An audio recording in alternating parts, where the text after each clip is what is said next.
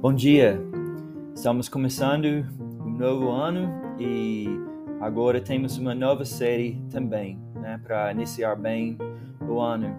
Esse ano nós vamos uh, iniciar conversando sobre nossa identidade nova em Cristo e especificamente sobre como nós somos adoradores, como somos membros do corpo e também embaixadores do reino.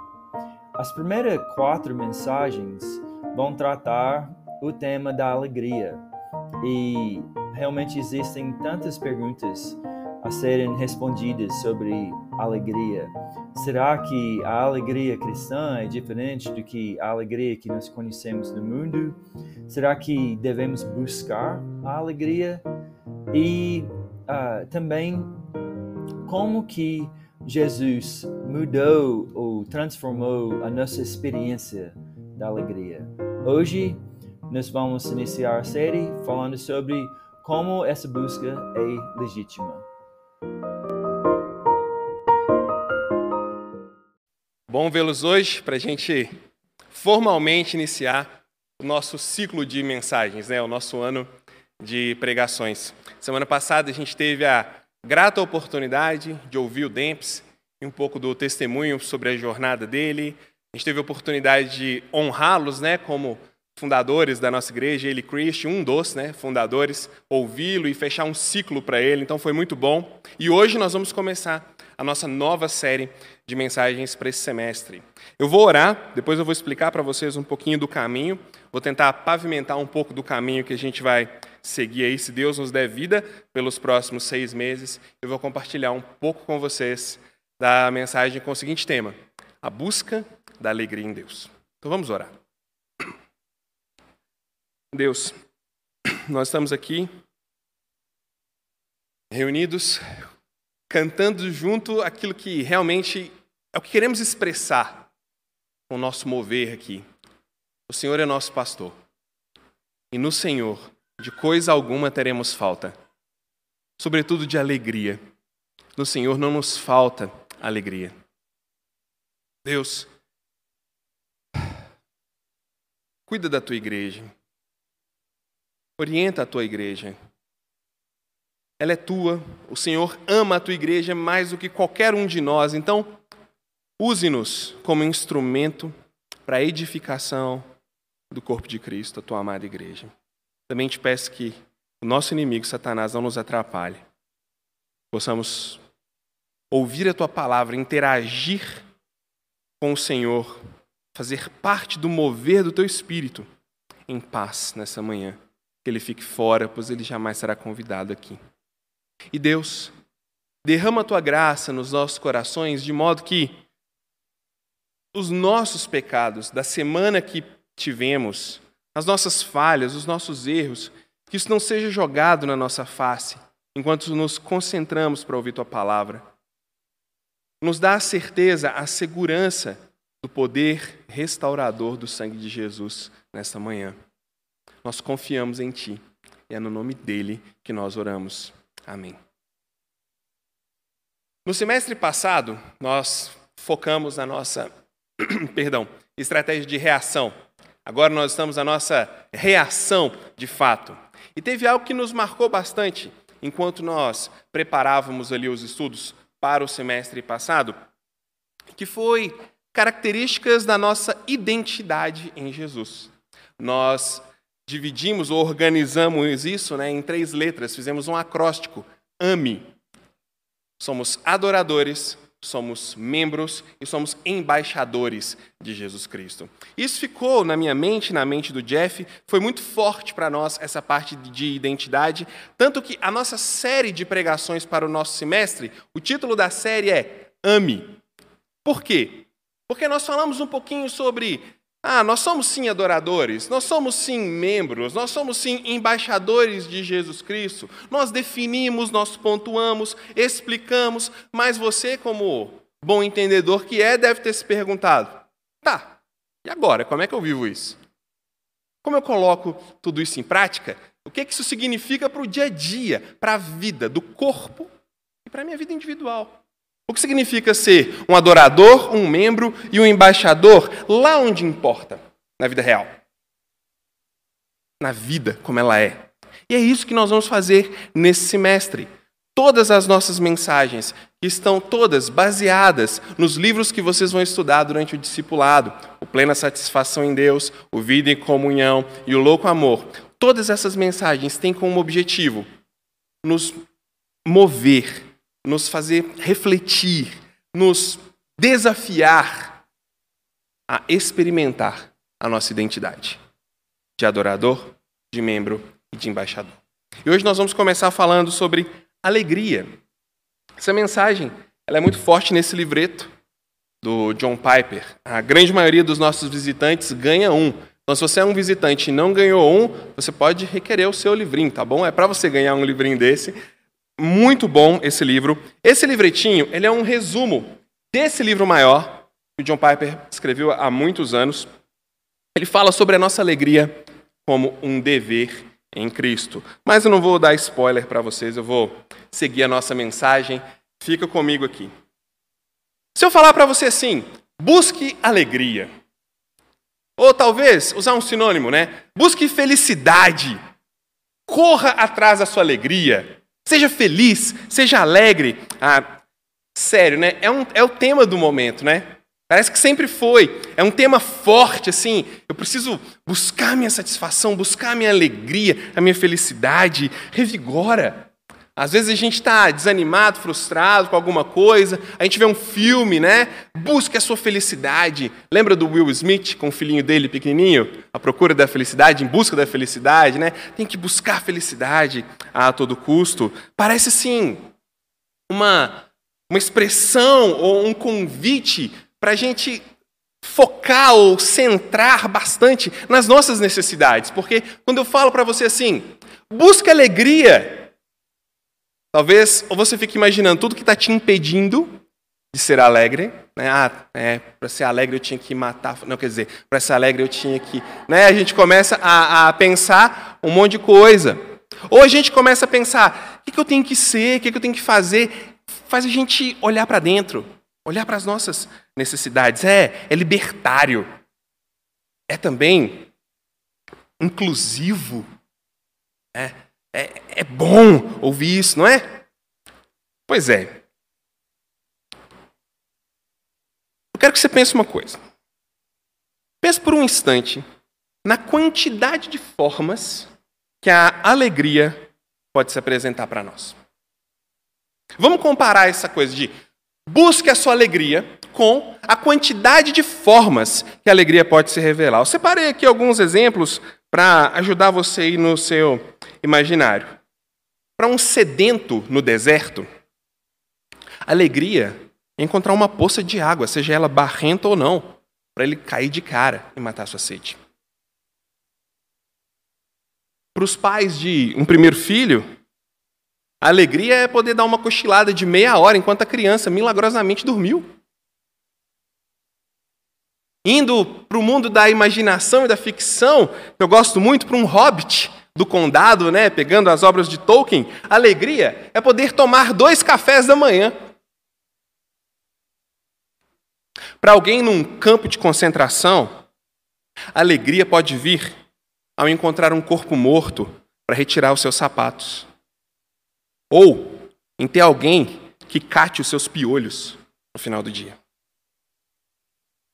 Olha só, desde coisas simples da vida até grandes expressões de desejo, ganância, vontade, a alegria assume formas diferentes. E honestamente, ao meu ver, Dizer para você agora, busque a sua alegria, não parece mais tão libertário, tão revigorante assim, não. Parece perigoso. Uma escritora americana, Flannery O'Connor, ela escreveu algo que eu gostei muito. Ela disse assim: Imaginem-me com os dentes cerrados, perseguindo a alegria, completamente armada. Pois é, essa busca é altamente perigosa que, que ela quis dizer com isso? Essa expressão busque a sua alegria, ela pode se tornar drástica e perigosa, já que em algum momento da nossa busca, em algum momento a busca da minha alegria pode colidir com a busca da sua alegria. E sabe o que acontece? Alguém sai ferido ou machucado. Porque a alegria se apresenta de formas tão diferentes. E essa é a razão. O fato de a alegria se apresentar de tantas formas diferentes, a partir de tantos desejos, sensações, sonhos, vontades, ganâncias até. Essa é a razão porque a mensagem de hoje tem o título A Busca da Alegria em Deus. É completamente diferente dizer busque sua alegria e dizer busque sua alegria em Deus. As coisas mudam. Não se trata de um flerte nosso, sabe? Não é um, um namorico nosso com os prazeres que estão ao nosso redor, não. Mas algo, algo muito mais profundo. A nossa satisfação, deleite em Deus. Por isso eu quero afirmar para você o seguinte: primeiro, existe uma alegria a ser perseguida em Deus. Existe uma alegria a ser buscada, a ser perseguida. E, a, e essa busca, esse movimento, essa intencionalidade, ela é legítima. Buscar alegria em Deus é legítimo, é válido. Porém, porém, é uma alegria cristã. O que isso quer dizer? É uma alegria cristã. Ora, ela só existe por causa de e em Jesus. Esse é, é o grande diferencial dessa alegria. Nós vamos falar disso pelos próximos quatro domingos. Essa é a primeira de uma série de quatro mensagens com o tema na alegria. Hoje, busque a alegria em Deus. Semana que vem, a alegria na adoração. Na próxima, a alegria do pertencimento, ser membro. E a próxima, a alegria de ser um embaixador de Jesus Cristo. Ou seja, muitas perguntas que vão surgir na sua mente hoje, elas vão ser respondidas no caminho. Elas vão ser respondidas ao longo desses quatro domingos, então não perca. Mas por hoje, o que eu quero te mostrar é o seguinte: essa busca é legítima. Eu quero te mostrar onde essa busca começa. Quero te mostrar também qual é o caminho para essa busca. E dar uma dica de algumas pedras que todos nós vamos encontrar nesse caminho. Em primeiro lugar, essa busca é legítima. Quando a gente olha para a Escritura, dando um passeio na Escritura, a gente vai ver algumas coisas. Primeiro que, em alguns textos, a Escritura, a, a alegria, perdão, ela é preconcebida. Ela parece como que óbvia. Tá? Como assim não, não experimentaram alegria? Em outros textos, ela vai ser estimulada. Em outros, ela vai ser uma consequência de algo maior que está acontecendo. Mas ela sempre vai aparecer. E eu quero desafiar vocês que vão estudar esse livrinho aqui no, no discipulado, mas ela sempre vai aparecer como algo natural. Esse é o X da questão. Ela não aparece como algo esquisito, ela não aparece como uma pedra no feijão na hora do almoço. Tá? Não, oh, alegria. Não é assim que ela aparece na Bíblia. Ela está ali. É subentendido que ela estará. É subentendido que ela será experimentada. Você vai observar isso enquanto você lê, enquanto você ouve alguns textos que eu vou ler aqui. Olha só, o primeiro texto está lá em Deuteronômio. E, o que está acontecendo aqui? Eles estão recebendo uma consequência por não terem experimentado alegria. Gente, parece meio esquisito começar assim, mas eles estão recebendo uma consequência porque não experimentaram alegria. Logo, alegria era algo que eles deveriam estar experimentando. Essa é a tese de tudo que a gente vai falar nesses próximos quatro domingos, tá? Ela deveria estar ali. E o simples fato dela não estar já é um problema. Olha só, Deuteronômio 28, 47 a 48, é, Nova Almeida atualizada. Diz assim: Vocês não serviram o Senhor seu Deus com alegria e bondade de coração. Olha só, o texto deixando claro que isso era esperado. Vocês não serviram com alegria e bondade de coração, apesar de terem abundância de tudo. E por isso, com fome, com sede, com nudez e com falta de tudo, servirão os inimigos que o Senhor enviará contra vocês. Sobre o pescoço de vocês porá um jugo de ferro, até que os tenha destruído. Deuteronômio 28, 47 a 48. Perceberam a alegria subentendida? Olha só. Talvez você está mais acostumado a pensar dessa forma assim, ó. Vocês não serviram ao Senhor Deus com fidelidade. Vocês não serviram ao Senhor Deus apesar de todo o sofrimento. Vocês não serviram ao Senhor Deus mesmo estando com uma má vontade danada. Vocês. Sabe aquela coisa do sacrifício?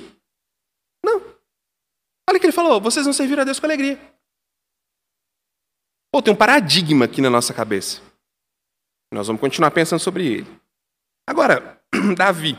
Olha Davi chamando Deus de sua alegria. Salmo 43, versículo 4. Salmo 43, 4 diz assim: Então irei ao altar de Deus, de Deus, que é a minha grande alegria. Ao som da harpa eu te louvarei, ó Deus, Deus meu. Agora nós vamos acelerar um pouco em alguns outros versículos, onde a alegria vai continuar sendo apresentada como algo assim, pleno, essencial, inerente.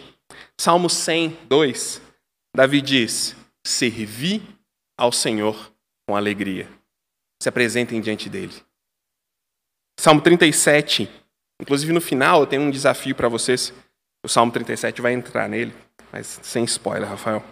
Salmo 37, versículo 4, ele diz: Deleita-te no Senhor, alegra-te no Senhor. Curte, aproveita, sente a satisfação no Senhor. Salmo 90, ele ora: Sacia-nos de manhã com a tua benignidade, para que nos alegremos todos os nossos dias. É outro versículo que também, talvez a gente está acostumado a pensar de uma forma diferente. Talvez a gente pense assim: ó Deus, sacia-nos de manhã com a tua benignidade, para que a gente possa aguentar o fardo, a cruz, a desgraça que é essa vida. A gente é mais acostumado com isso. A gente é mais acostumado em falar com Deus assim: ó oh Deus, eu estou na peleja, mas eu vou continuar. C.S. Lewis vai falar um pouco disso também. Salmo 16, 11 diz assim: ainda Davi. Esse é o versículo chave para a nossa mensagem hoje, tá? Esse é o versículo que você não pode esquecer. Salmo 16, 11. Na tua presença há plenitude de alegria na tua destra, na tua direita, delícias perpetuamente. Para não ficar só em Davi, vamos agora para outra pessoa. Também é, é, um pouco relevante também, chama Jesus. Não sei se você já ouviu falar. Lá no Sermão do Monte, olha o que ele disse: Bem-aventurados sois. Bem-aventurado, sabe o que significa isso? Feliz, alegre, satisfeito. Bem-aventurados sois quando, por minha causa, vos injuriarem e perseguirem, alegrai-vos e exultai, porque grande é o seu galardão nos céus. João, capítulo 15, versículo 11, Jesus falou: Olha, eu tenho vos dito essas coisas para que a minha alegria, para que a alegria que ele estava sentindo esteja em vocês e a alegria de vocês seja completa. A alegria de vocês não seja pela metade, não seja meia boca, mas seja completa. É o mesmo Jesus que fala: tem de bom ânimo, tá bom? Porque eles fizeram assim comigo, imagino que vão fazer com vocês. Então recebam em minha alegria, para vocês terem alegria completa. Uau! Jesus suportou a cruz. Em troca de quê? Hebreus 12, 2. Gente, talvez você pense, Jesus suportou a cruz em troca de quê? em troca da vida dos santos, em troca da glória de Deus, em troca do, do universo, alguém pode começar a viajar, em troca da alegria. Olha só, ele suportou para ter alegria. Ele passou por algo para experimentar alegria, e foi a cruz. Ele prometeu para os servos dele, em Mateus capítulo 25, versículo 21. Entra na alegria do teu Senhor, vocês que foram servos bons e fiéis.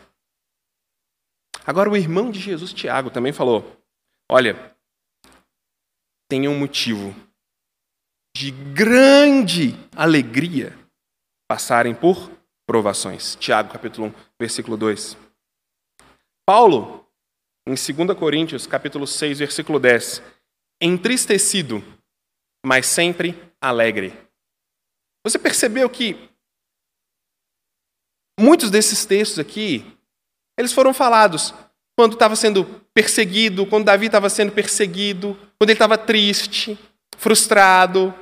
Jesus falou: Olha, fica feliz quando você for perseguido. Tiago fala: Fica feliz quando você estiver mesmo em problemas, tribulações. Paulo, eu estou triste, mas eu estou feliz. Alegria esquisita. Paulo ordenou aos cristãos em Filipenses, capítulo 4, versículo 4: Alegrai-vos sempre no Senhor. Agora Pedro também, em 1 Pedro capítulo 4, versículo 3, alegrai-vos na medida em que vocês são coparticipantes, que vocês participam juntos dos sofrimentos. Olha só, alegrai-vos enquanto participam dos sofrimentos, para que também na revelação da sua glória vos alegreis. Mas não alegreis assim, os alegreis exultando para que experimentem uma alegria maior ainda. Chegando mais perto de nós, não tão perto assim, porque o ano é 386 depois de Cristo, Agostinho, um dos pais da igreja, escreveu um, um livro fantástico chamado Confissões, onde ele conta, entre outras coisas, como ele abandonou a luxúria para se deleitar na graça de Deus. Ele diz o seguinte: Quão suave se tornou de repente para mim a privação das falsas delícias. Eu que tanto temia perdê-las, senti prazer agora em abandoná-las. Tu, ó verdadeira e suprema suavidade, a afastavas de mim. A afastavas e entravas em lugar delas. Mas que, mas doce, mais doce que qualquer prazer. Outro autor famoso, agora sim, perto de nós, C.S. Lewis. Ele tem um livro, uma obra muito famosa chamada O Peso de Glória.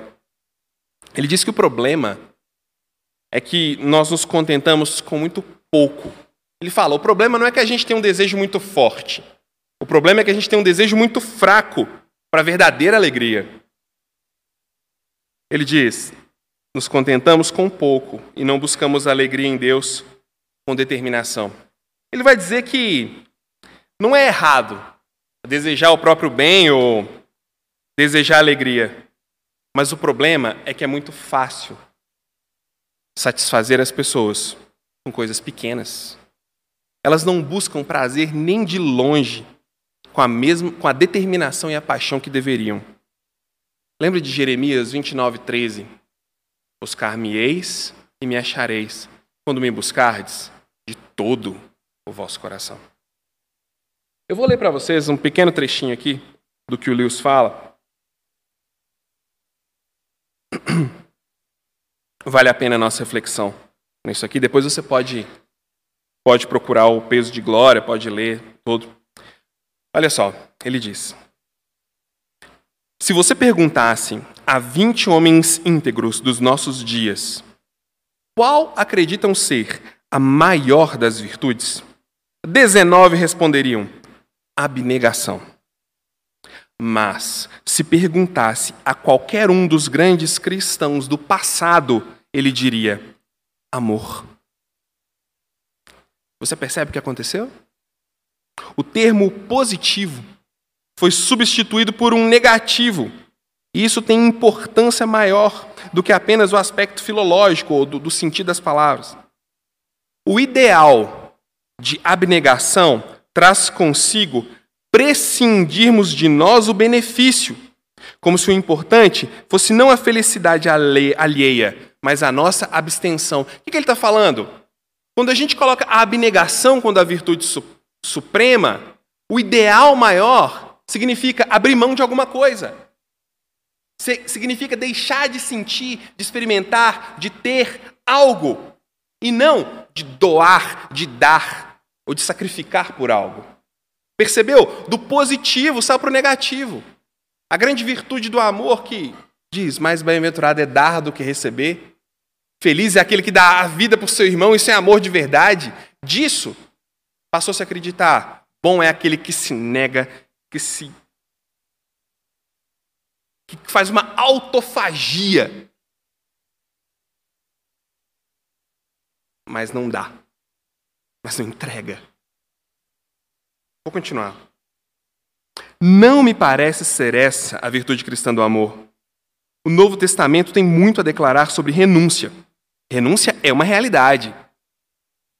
Mas não da renúncia como um fim nela mesma. Ele diz-nos que devemos negar a nós mesmos e tomar a nossa cruz para poder seguir a Cristo. Tem um propósito na renúncia. E quase todas as descrições da recompensa que se seguirá à renúncia contém um apelo natural ao desejo de felicidade. Se hoje a noção do que é errado, perdão, se hoje a noção de que é errado desejar a nossa felicidade, esperar ansiosamente, senti-la, se isso se esconde ou se isso é forte na maioria das mentes, isso deve ter surgido com os estoicos, com Kant, ou seja lá com quem, mas não na fé cristã. Na realidade, se considerarmos as promessas pouco modestas e o galardão e a espantosa natureza das recompensas prometidas nos evangelhos, diríamos que nosso Senhor considera nossos desejos não muito grandes, mas muito pequenos. Ouve que legal isso. Somos criaturas divididas, correndo atrás de álcool, sexo e ambições, desprezando a alegria infinita que se nos oferece, como uma criança ignorante que prefere continuar fazendo bolinhos de areia numa favela, porque não consegue imaginar o que significa um convite para passar as férias na praia. Contentamo-nos com muito pouco. Em algum momento, nós passamos a acreditar que simplesmente se negar é a maior das virtudes. Mas isso é olhar para o Evangelho, é olhar para as promessas de Deus sem muita vontade. Isso é olhar para tudo que Cristo está dando, para aquele olhar. É, deixa eu me abnegar. Está sendo oferecido tanta coisa. E a única coisa que nós pensamos às vezes é: o que eu preciso me abnegar? Se alegre não é pecado.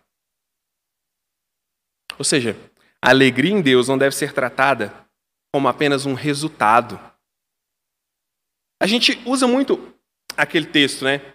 Aquele que sai caminhando, chorando, enquanto vai semear, voltará feliz da vida trazendo seus feixes. Aí a gente pensa assim: ah, então tudo que eu faço aqui na peleja, com má vontade, sem a menor alegria, sem ânimo nenhum para Deus, isso aqui ainda vou sentir alegria na volta. A gente trata a alegria como resultado.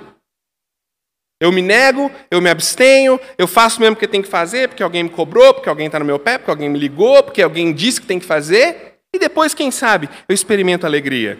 A alegria não deve ser tratada como resultado da nossa obrigação ou como resultado do dever, mas ela deve ser tratada como o dever.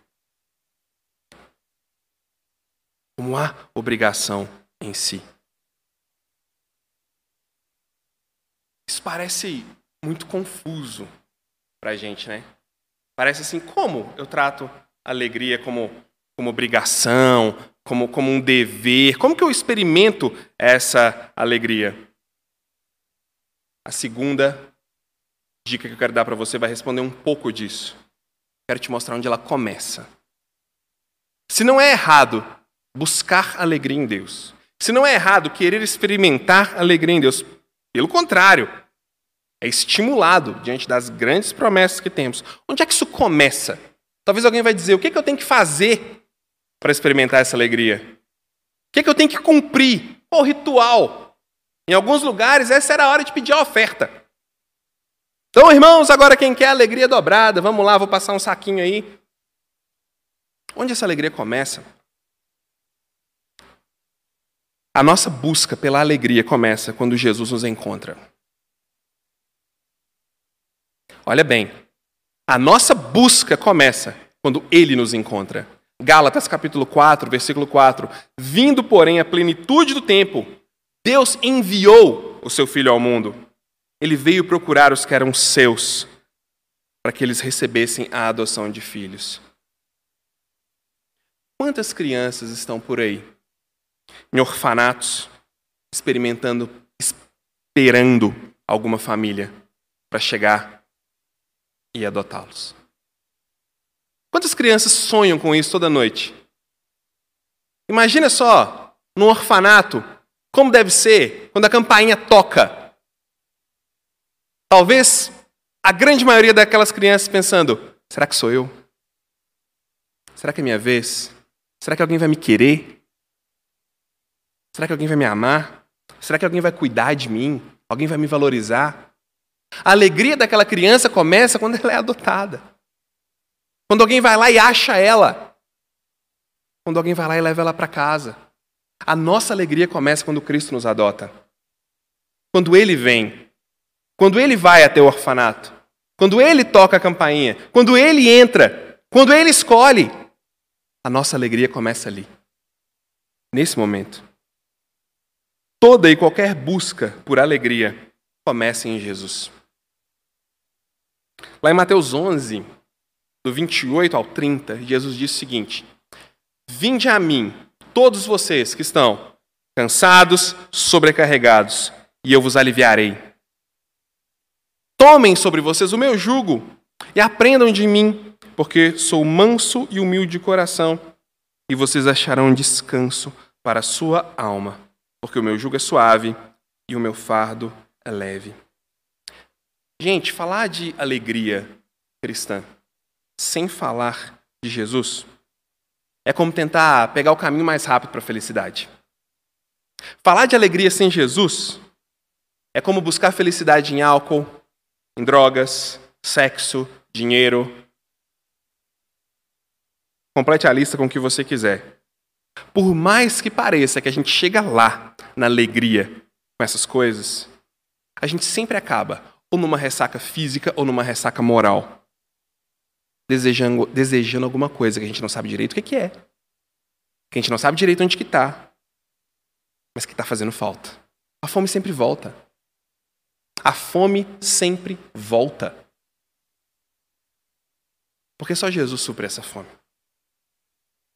Sabe, o sentimento de vazio, de angústia, tristeza, solidão, eu me arrisco a dizer que talvez muitos de nós carregamos.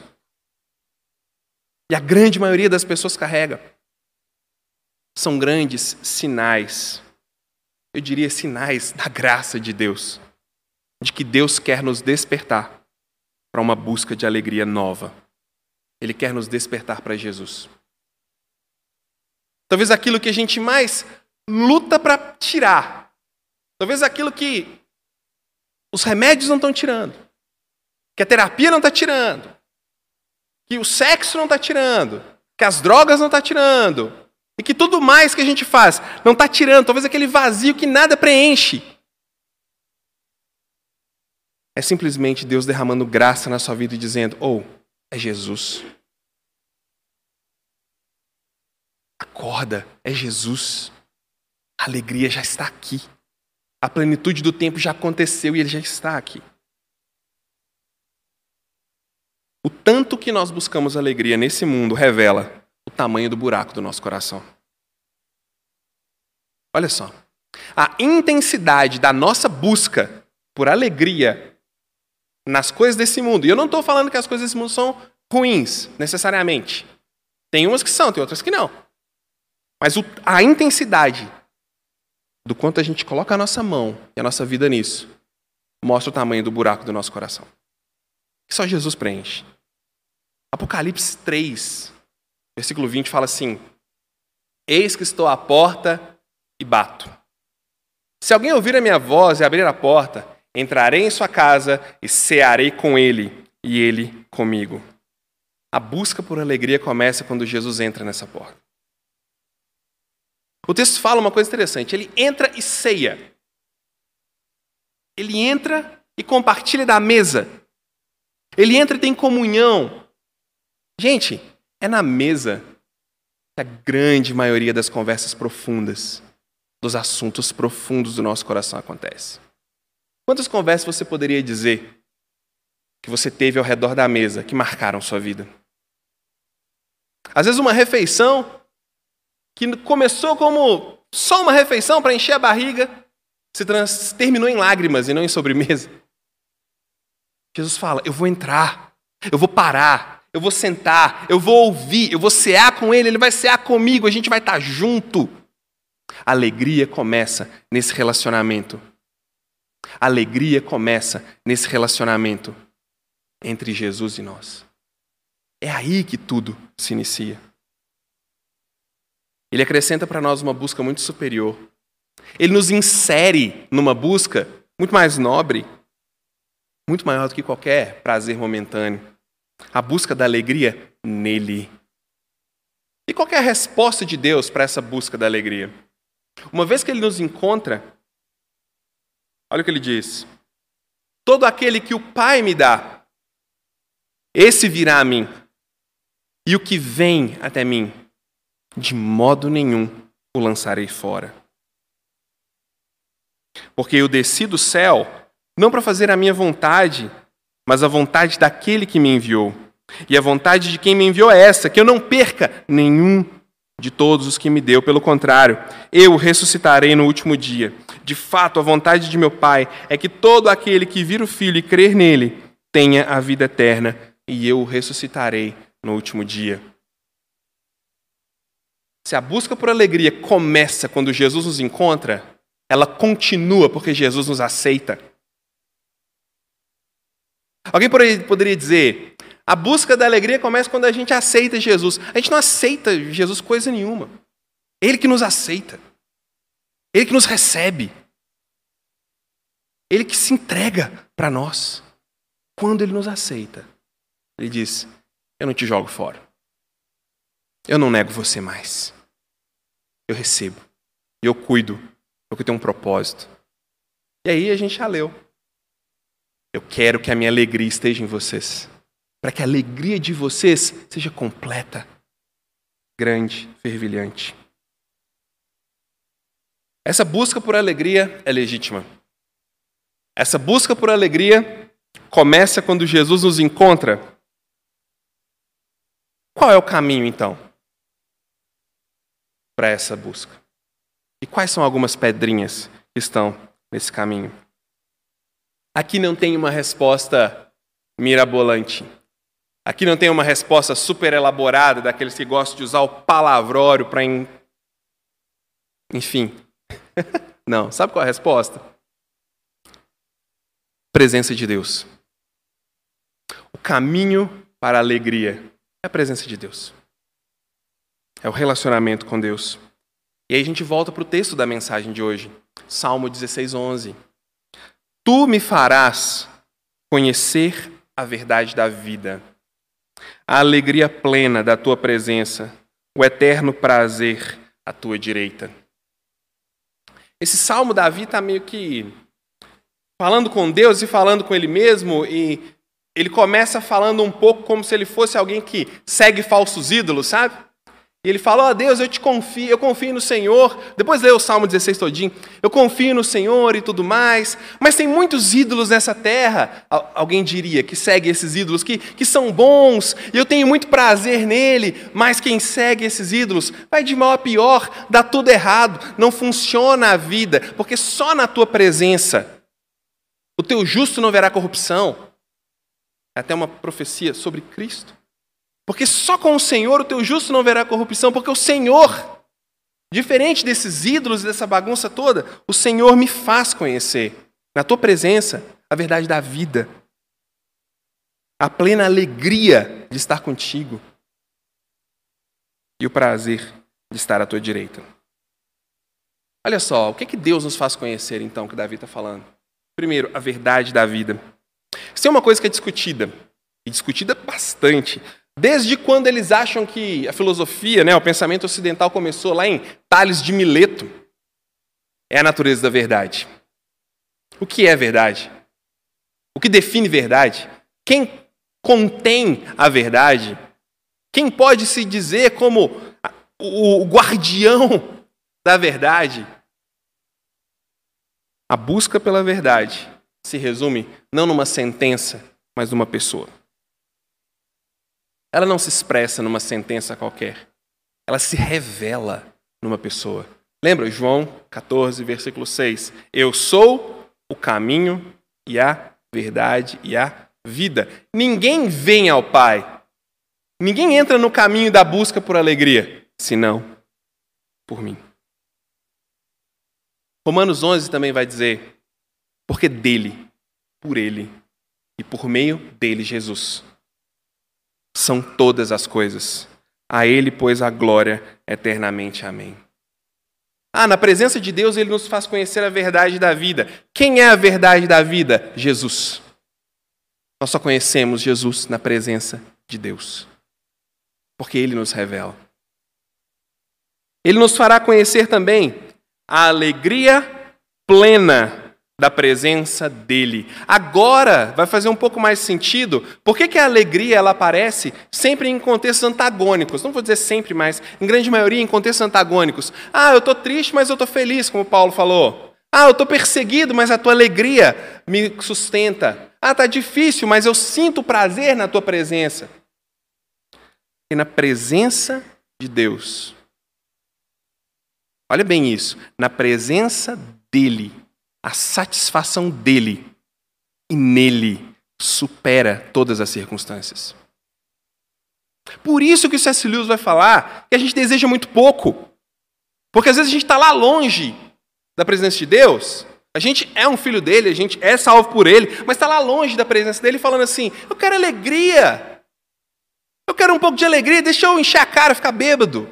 Eu quero um pouco de alegria, deixa eu procurar alguém para me relacionar fisicamente. Eu quero um pouco de alegria, deixa eu fazer isso, isso e isso. Eu quero um pouco de alegria, deixa eu ganhar mais dinheiro, mas está lá longe. Mas o que ele vai dizer é: olha, eu vou te ensinar a alegria plena da minha presença, onde todas as coisas vão diminuir de intensidade. Davi também vai dizer: a minha alma tem sede de ti. O meu corpo te deseja como terra árida, exausta, sem água. O autor de 1 Crônicas. O esplendor e a majestade estão onde? Diante dele. Isso é muito legal. O esplendor, e... olha só, gente, o esplendor e a majestade não está no governo, o esplendor e a majestade não está nas filosofias. O esplendor e a majestade não está no seu dinheiro. O esplendor e a majestade não está na sua saúde. O esplendor e a majestade estão diante dele. É lá onde se encontram esplendor e majestade de verdade. Força e alegria estão na sua habitação. Paulo também vai falar Bendito seja o Deus e Pai do nosso Senhor Jesus Cristo, que nos abençoou com toda sorte de bênçãos espirituais nas regiões celestiais em Cristo. Antes da fundação do mundo, Deus nos escolheu nele para sermos santos e irrepreensíveis. Onde, gente? Diante dele, na presença dele. E por fim, ele diz: Ele me mostrará o eterno prazer à tua destra. O que, que significa isso? Parece repetitivo. Ah, o, prazer pleno da tua presença. Lá onde tem majestade, alegria, é na presença de Deus. Não estou falando de um lugar específico, né? em cima do morro, no altar, num, num oratório na nossa casa, não. Você vai entender o que, que eu estou falando. Mas é na presença dele. E depois ele fala a tua destra. Ô Davi, você já falou, né? Que é na presença dele, na mão direita dele está na presença dele também. A destra é a mão da confiança. Quando um acordo precisava ser selado, quando a palavra de alguém precisava ser validada, quando algo de valor que duraria, que precisava ser selado, era a mão direita que era usada. A mão direita era dada como um símbolo de confiança. Então, quando ele fala o eterno prazer à tua direita, ele está dizendo o eterno prazer de confiar eternamente nas tuas promessas. O prazer de confiar eternamente no que o Senhor prometeu. Por isso que o C.S. Lewis estava indignado lá no peso da glória. Por isso, porque está dizendo, na confiança nas promessas dele, existe um eterno prazer que vai além dos problemas, das dificuldades, do que está acontecendo agora com a gente. Isso é muito louco, né? Mas você, como bom entendedor que é, já deve ter se perguntado aí. Beleza. E na prática? Como é que eu experimento isso? Como é que vive isso? Como isso acontece? Como ele mostra a verdade da vida? Como ele mostra a alegria da presença dele? Como ele revela o eterno prazer na confiança dele, na destra dele? Gente, a resposta é mais simples ainda. Mais simples do que qualquer um de vocês imagina. Tudo isso acontece em um relacionamento com Deus que se dá, primeiramente, com a leitura e meditação das Escrituras, com a oração e com a vida em comunidade. Deus se revela a nós. Deus mostra a alegria da presença dEle, a plenitude da presença dEle e a eternidade da confiabilidade dEle durante a leitura e meditação das Escrituras. Ou oh, eu tenho esse texto anotado aqui na minha Bíblia que é: Não cesse de falar desse livro da lei. Pelo contrário, medita nele dia e noite, para que você tenha cuidado de fazer segundo tudo que nele está escrito. Então você prosperará e será bem-sucedido. Não foi isso que eu te ordenei? Seja forte, seja corajoso, não tenha medo, não fique assustado, porque o Senhor, seu Deus, estará com você onde quer que você andar pequeno estímulo para Josué na tarefa de liderar o povo de Deus. Segundo, não menos importante, oração. Filipenses 4, 6 diz assim: Não fiquem preocupados de coisa alguma. Em tudo, porém, sejam conhecidas diante de Deus os pedidos de vocês, pela oração, pela súplica com ações de graças, e a paz de Deus, que excede todo entendimento, guardará o coração e a mente de vocês em Cristo Jesus.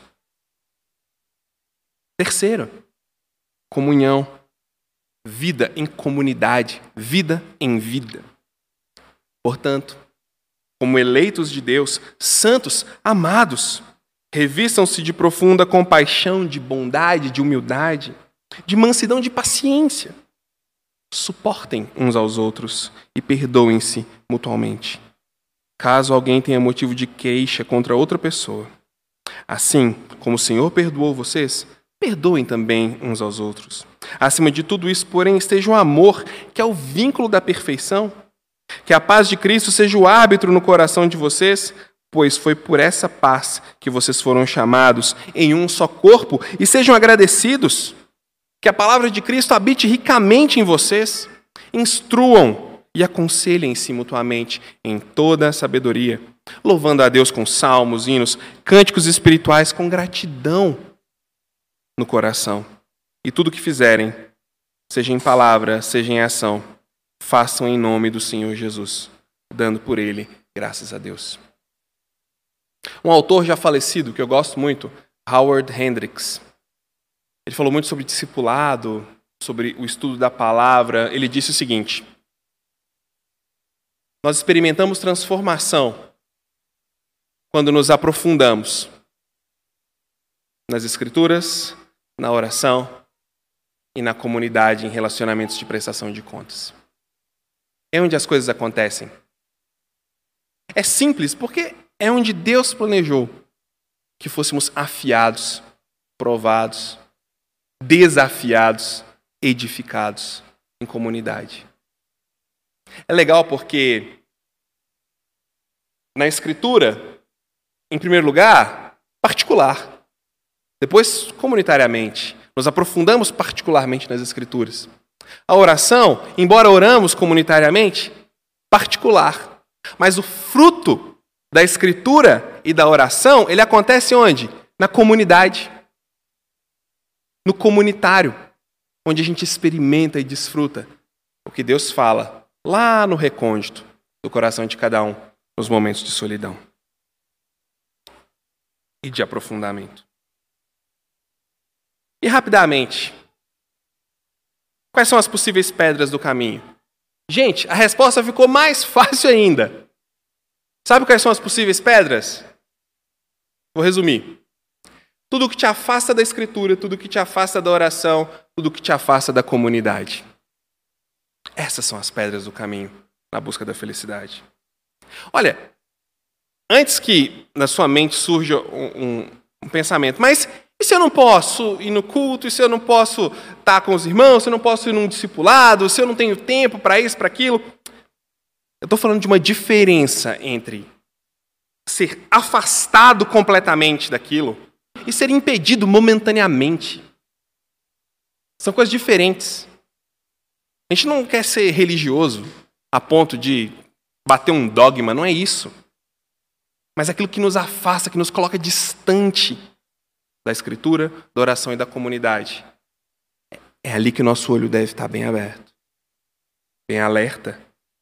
O autor de Hebreus disse lá em Hebreus 12: Portanto, também nós, visto que temos a rodear-nos tão grandes nuvens de testemunhas, ele está falando sobre o capítulo 11, sobre os heróis da fé, visto que a gente tem tanta gente que foi fiel, livremo-nos de todo o peso e do pecado que tão firmemente nos, se apega a nós e corramos com perseverança a carreira que nos está proposta, olhando firma, firmemente para o Autor e Consumador da fé, Jesus, o qual, em troca da alegria que lhe estava proposta, suportou a cruz, sem se importar com a vergonha, e agora está sentado à direita do trono de Deus.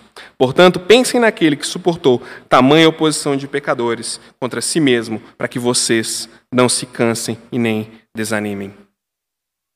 Nem tudo que nos afasta da escritura, da oração e da comunidade é um pecado.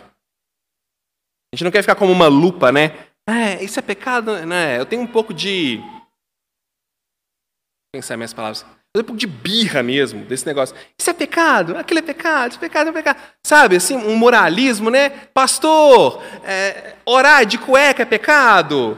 É, sabe, umas coisas assim, ridícula. Não é pra gente ficar assim. Nem tudo que afasta a gente de Deus é um pecado.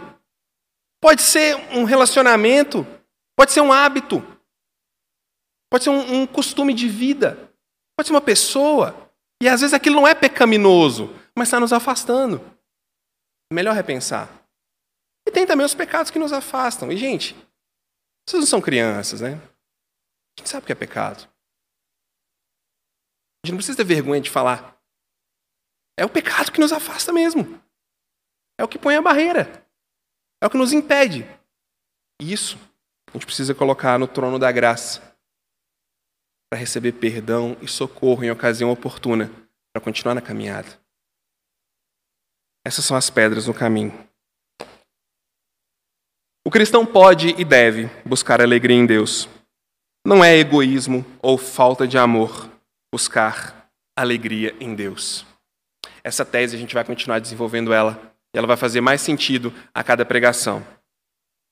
Essa alegria, ela é uma alegria cristã, ou seja, só existe em Jesus e por causa de Jesus. A busca por essa alegria, ela acontece exclusivamente na presença de Deus, em um relacionamento profundo que amadurece através do quê?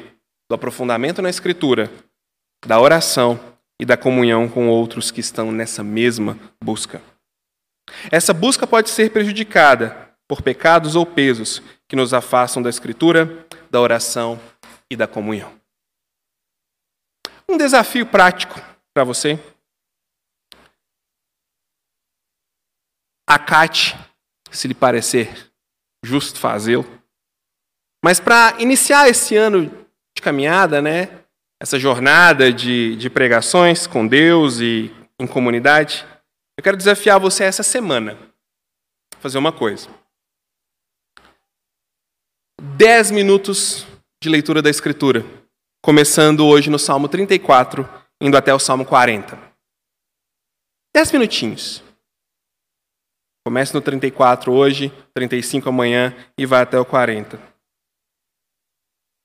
10 minutinhos de oração, agradecendo a Deus pela sua vida, pela sua família, pela sua comunidade. E por fim, escolhe alguém da nossa comunidade e faz alguma coisa.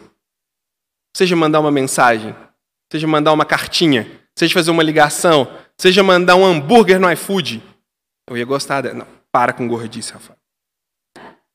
Para. Faça alguma coisa. Põe em prática. Eu desafio você. Sério mesmo.